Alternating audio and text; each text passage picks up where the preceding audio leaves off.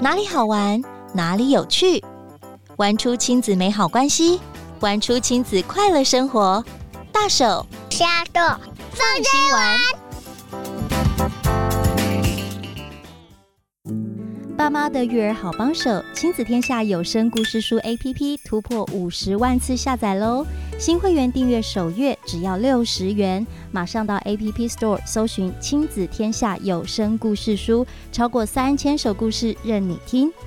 Hello，所有的朋友，大家好，欢迎收听《亲子天下大手小手放心玩》，我是主持人 Rita 林玉婷。节目当中陪您轻松掌握最夯的亲子景点、育儿好物、好去处，让我们一起玩出大能力。哇，从停课一直到终于开学，开学两个礼拜了，接着又要放中秋连假，这一连串的不管是防疫假、好暑假。那开学到我们平常的假期这段时间，各位爸爸妈妈孩子上学的情形都还 OK 吗？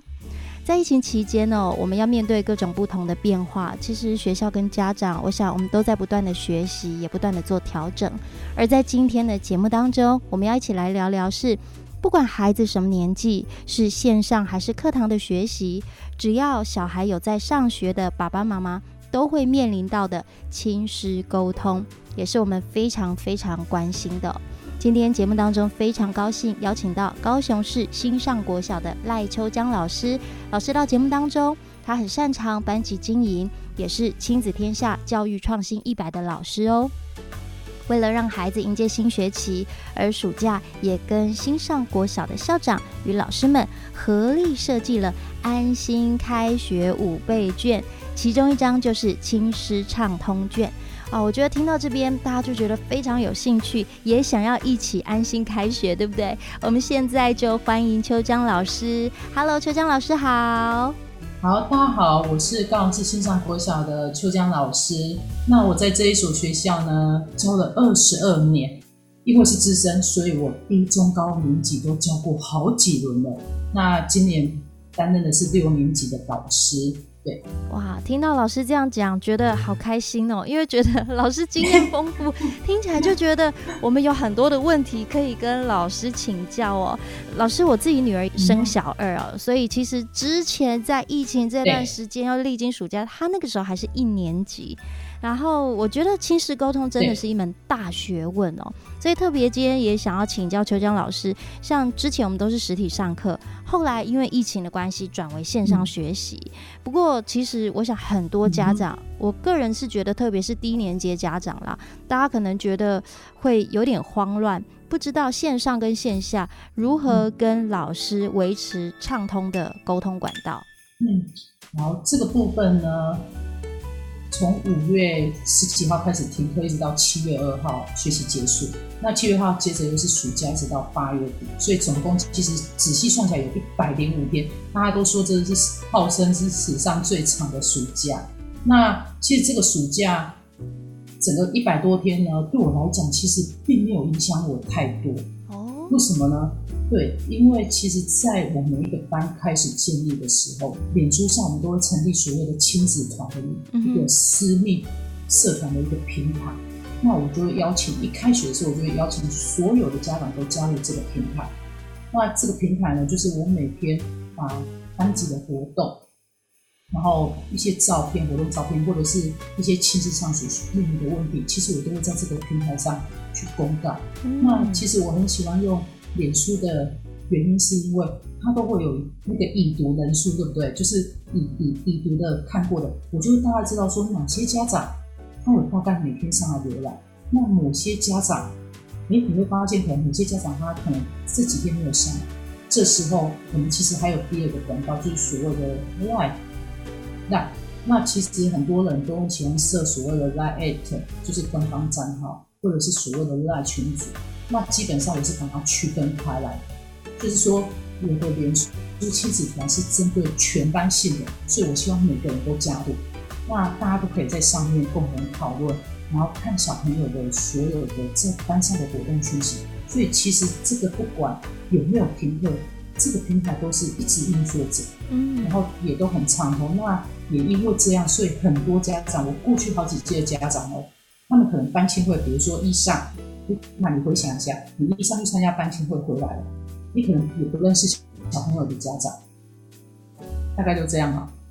可是他们却会因为在脸书上的互动，然后就会互相认识，说：“哎，你是谁的爸爸？你是绿化的妈妈？你是你是那个谁的妈妈？”对对。然后等到到下一次班亲会的时候，哎，就热络起来了。哦，他们就会因为这个平台而热络了起来，然后就说：“哦，就是谁谁谁？”然后就开始会互相分享。这个是在我过去很多届都会发生的情况，所以我会觉得说，为什么会到现在二十二年，我还是会选择用连珠亲子团的原因。那另外一个大家都常常听到，甚至最常用的就是 lie 嘛。那 lie 其实我也没有把它舍弃掉，就是我运用的是，我也是每个人都加入我的 lie 然后我还会边边做好很有趣，就是每一届可以搜寻。比如说我今年六年六班，那我就编六零六一号、二号，所以我要第一个要搜寻就很简单。嗯哼。那搜寻完之后，假如说比如说。绿派的女儿是二十二号，那我我要跟你联络，我就搜寻六零六二十二，哎，我就会找到你。然后还有爸爸妈妈，那基本上呢，对，基本上因为我是女生嘛，如果有讯息，那都会是跟妈妈联络。嗯哼，那真的妈妈联络不到了，我才会选择跟父亲爸爸，然后丢同样的讯息，我还是都会丢讯息，然后丢讯息就是。在 LINE 里面，我的功用就是对一，就是比如说你的小朋友有什么问题，然后我就会丢讯息跟你讨论。那还有一个就是，比如说我活动照片，我今天有拍绿卡的女儿个人的活动照片，我就会单独用 l 丢给你，我就不会丢到群组里面去。对，我就会把它区分开来。但是这两个同时，这两个平台都是存在的，然后家长就会很清楚知道说，哎我班级的活动都会在脸书上。那如果我今天是小朋友个人的活动、个人的照片或个人的问题、个人学习上有任何问题，其实我就会用在去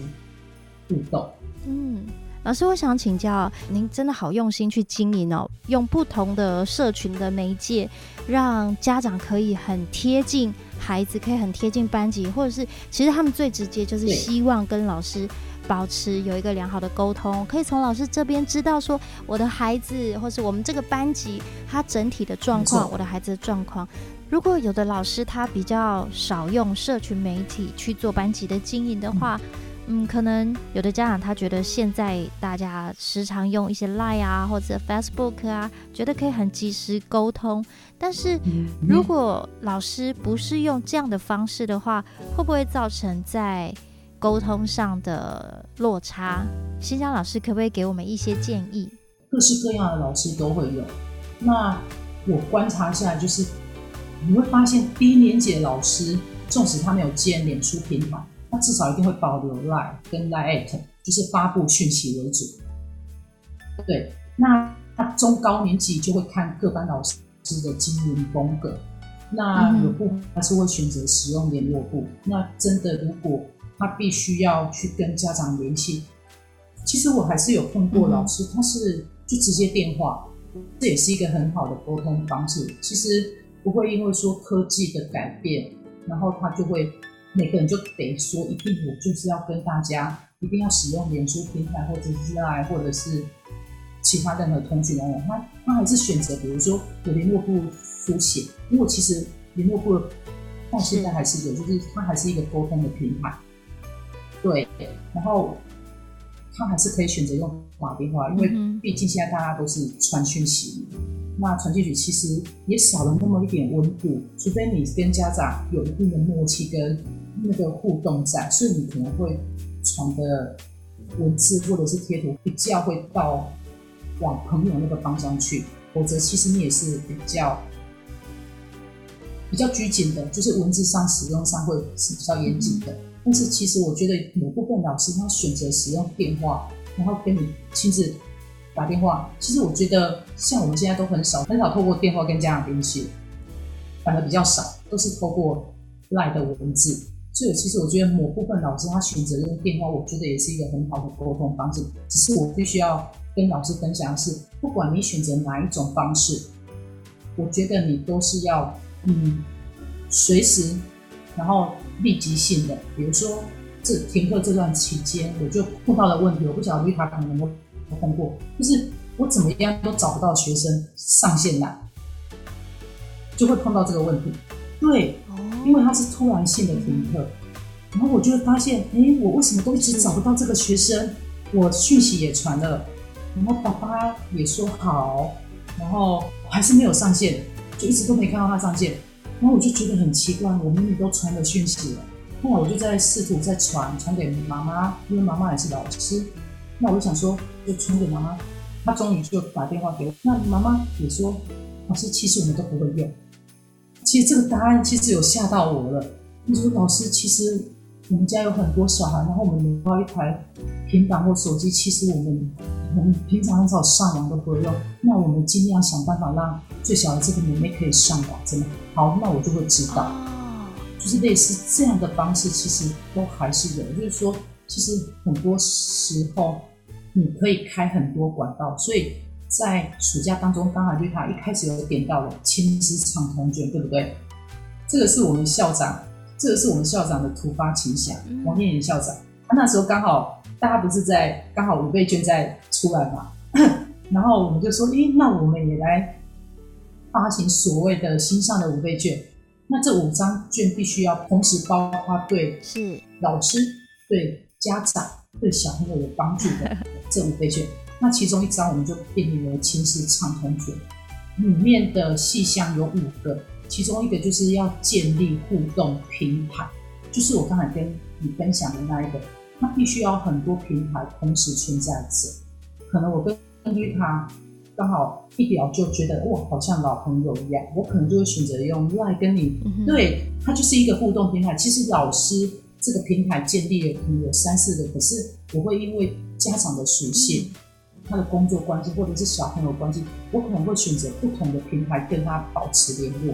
我觉得这个是老师他可以自己去判断的。对，那我会觉得，因为我跟我部分家长可能比较有缘，还是比较有话聊，那我可能在 LINE 的传讯上，或者是文字的用字上，我可能就会选择不一样的方式。然后还有一个就是扩大扩大互动的管道，就是不要只是单一的。嗯我不但建立互动平台，我还要扩大这些。我必须要有很多个平台让我去选择。当这个平台不通的时候，我可以赶快选择到另外一个平台去使用。哇，老师，我真的给你热烈的掌声鼓励。我觉得你真的是太认真了，我觉得太棒了。因为呃，我们都很需要了，甚至是现在我看到，不只是我的孩子的班级，嗯、甚至是其他的年级。家长们都很努力在做亲师沟通这一块，因为疫情不断的变化，也希望未来不管是怎么样的学习方式，我们都可以因为有畅通的沟通，所以帮助孩子在学习上不会漏拍。也想要再请教老师哦，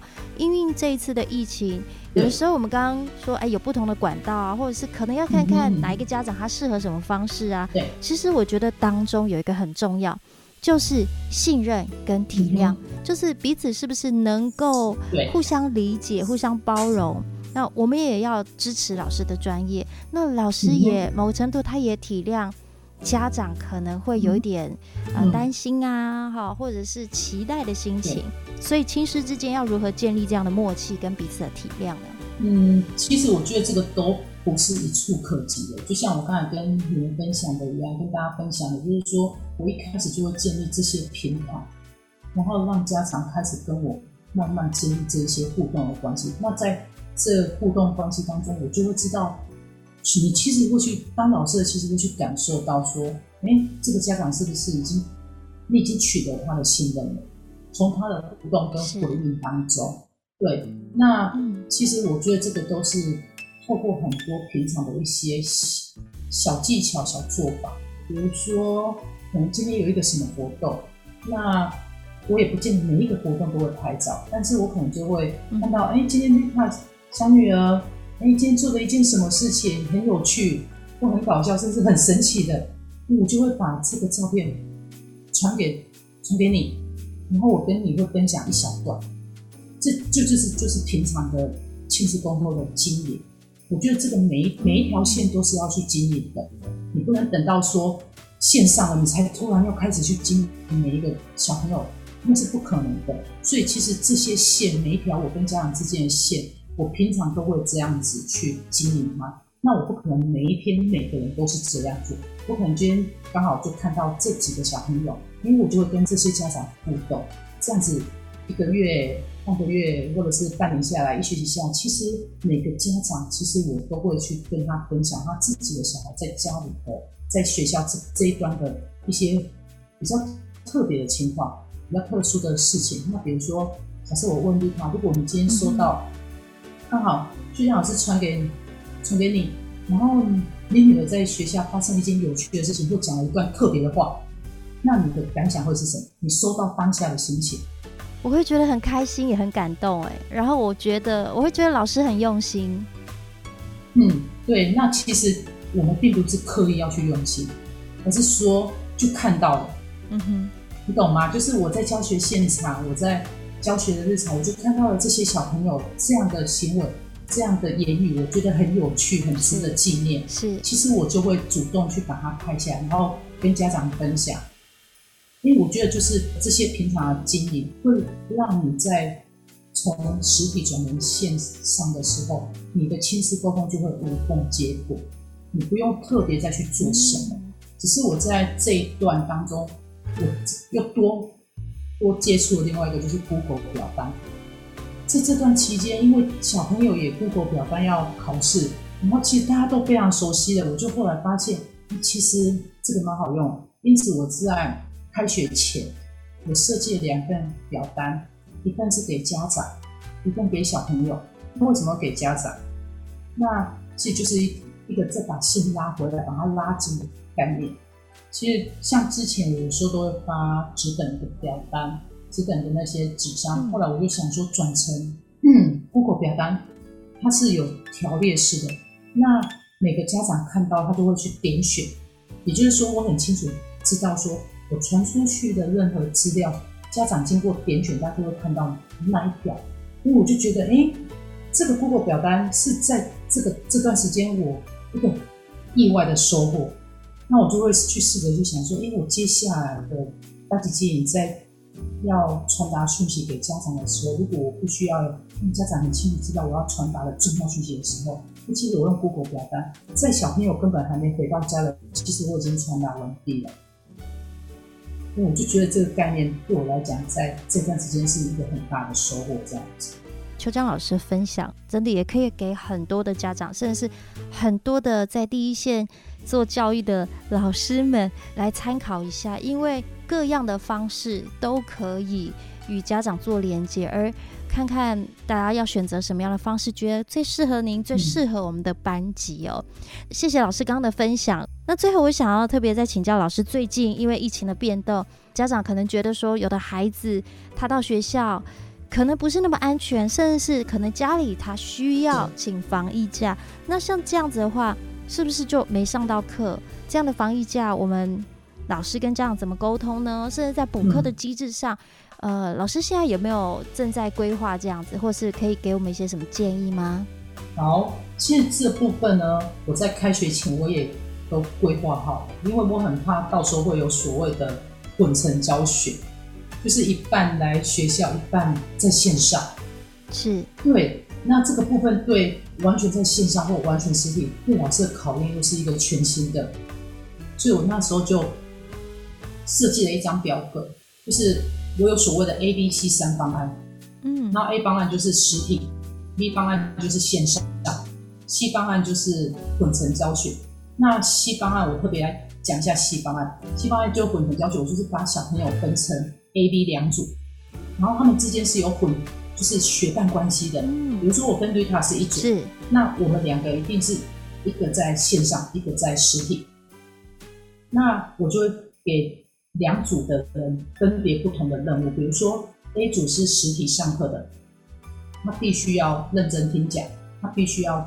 做笔记，然后他还有个任务就是每天回家，他必须要透过电话去跟他的学伴，然后去通电话问他今天在学习在家里的学习怎么样，同时他必须要很简单的把今天在学校老师。不不是只有几任各科老师，他大概上了什么重点提示给他的学伴，让他知道。对，那我会觉得说有这个学伴关系，就是两个两个一组。那等到下一周变成你是实体上课，你也会对我做同样的事情。所以这个部分我在一开学的第一天，其实我们都已经分好，哇，然后每个人联络簿都已经抄好，每个表格我也都是印好，然后贴在他们的联络簿，跟他讲说，如果今天是线上上课跟实体上课，每每一组的任务应该是什么？然后我还有奠定，就是说，诶，如果是线上上课的，那他没有办法来，那可能我可能就会选择以我的做法，因为我们班现在没有。请防疫假的，然后也还没有到回程，但是我的构思里面就是说，我会定期的，然后个别的去关心这些所谓在线上上课的这一批小朋友，那他的模式就会跟过去三个月在线上上课的模式一样，只是我可能会定期的在我没有课的时间，我跟他约定某一节课你必须全部到线上来 meet，我大概跟你讲一下。这段时间我们上课的一些重点，然后你搭配你的半自主学习，你必须要去。那其实我觉得重点在于提问，就是说你自己学习过程，你看了影片、老师的教学影片之后，你有什么问题，你趁 Meet 的这一段时间，你赶快提问。我觉得解惑是比较重要的，对，所以我才会想说。如果我们班真的未来有人请防疫假，或者是真的走到混成的时候，我觉得定期把小朋友再拉回线上，然后你跟他面对面去 meet，解惑他这段时间学习上的困难，我觉得这是一个非常重要的一个关键点。对，哇，真是非常非常谢谢邱江老师今天的分享。老师刚刚讲到，老师就是传道授业解惑者，如何有效的传递。沟通以及帮助孩子解惑，然后要把孩子诶从这个 茫茫人海当中，要再把他拉回来，知道说老师 take care 你，老师知道你，老师关心你，你有什么需要？我觉得刚刚听完邱江老师的分享，觉得很开心，而且好像有一些契机可以帮助现在正在摸索，或者是还有很多疑惑的家长，甚至是老师们哦。今天再次非常谢谢邱江老师，真的不愧是亲子天下教育创新一百的老师。再次非常谢谢邱江老师，也祝福您在这个教育的路上啊，继续灌溉喂养我们的孩子。谢谢老师。好，谢谢，谢谢丽卡，拜拜。